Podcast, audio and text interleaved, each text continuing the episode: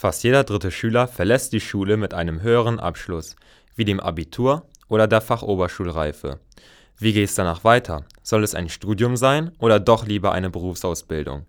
Die Entscheidung hängt nicht nur von den Noten ab. Oft spielt es eine Rolle, welchen Weg die Eltern oder die Geschwister eingeschlagen haben. Genau an diesem Punkt berät seit über zehn Jahren Arbeiterkind.de. Was diese Organisation genau am Herzen liegt, erklärt Frau Annika Werner. Sie ist dort als Koordinatorin für Niedersachsen tätig. Arbeiterkind.de ist eine bundesweite spendenfinanzierte gemeinnützige Bildungsorganisation, die es sich zur Aufgabe gemacht hat, Studierende der ersten Generation, also Schülerinnen und Schüler, deren Eltern nicht studiert haben, auf ihrem Weg zu unterstützen, damit sie selbst eine informierte Entscheidung treffen können. Gehe ich an die Hochschule und Universitäten, gehe ich in die Ausbildung, was mache ich genau? Beratungsstellen für werdende Studierende gibt es schon einige.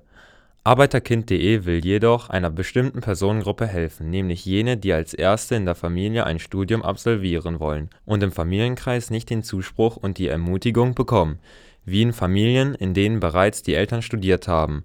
Aber wie hilft Arbeiterkind.de nun genau? Dazu Frau Werner. Das machen wir konkret, indem wir unsere eigene Geschichte erzählen. Ganz viele von uns sind auch die Ersten in ihrer Familie, die studiert haben oder studieren. Und dann sprechen wir über die Themen wie warum studieren, was studieren, wie finanzieren. Finanzieren ist immer das Thema, wo am meisten Ängste auch sind. Und da gehen wir dann ganz gezielt darauf ein und erzählen unsere eigene Geschichte und Studienerfahrung. Arbeiterkind.de will als erstes motivieren und Mut machen, aber auch an weitere Stellen vermitteln. Dazu arbeitet die Organisation mit verschiedenen Institutionen zusammen. Aber nicht nur junge Abiturienten werden angesprochen, es gibt auch einige unkonventionelle Wege, ein Studium zu absolvieren. Also grundsätzlich sind es ja nicht nur junge Leute, die sich auf den Weg machen, sondern Gott sei Dank sind wir in Niedersachsen in der wunderbaren Situation, dass man auch nach der Berufsausbildung anfangen kann zu studieren.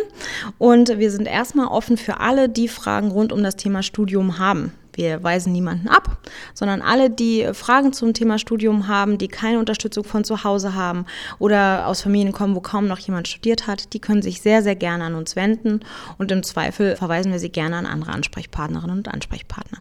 Das Angebot ist kostenlos. Die Organisation finanziert sich hauptsächlich durch Spenden und lebt vorwiegend durch ehrenamtliche Mitarbeiter. Hier können sich Menschen einbringen, die momentan studieren oder die bereits einen Beruf nachgehen.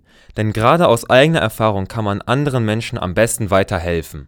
Bei uns kann man sich primär in drei Möglichkeiten einbringen. Einmal in der Gruppenorganisation der lokalen Gruppen. In Niedersachsen gibt es 15 Gruppen aktuell, die sich sehr freuen, wenn Leute dazustoßen.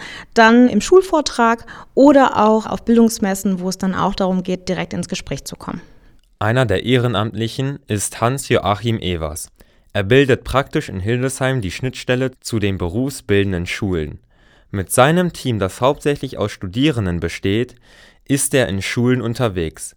Aber auch wer bereits mitten im Studium ist, will und muss oft bereits beraten werden. Dazu Evas. Wir sind auch für die Studenten da. Auch die Studenten haben Probleme mit Finanzen und suchen auch Möglichkeiten weiterzukommen. Dann haben sie auch äh, an der Uni mitunter Fragestellungen, die wir beantworten können. Und wenn jemand fertig ist mit der Uni, möchte er irgendwann auch arbeiten. Und da bin ich auch aktiv im Thema Berufseinstiegsmentoring, um einfach zu zeigen, wie bewerbe ich mich, wie finde ich ein Unternehmen, wie kann ich mich da einbringen. FLS on Air. Das Schülerradio der Friedrich-List-Schule.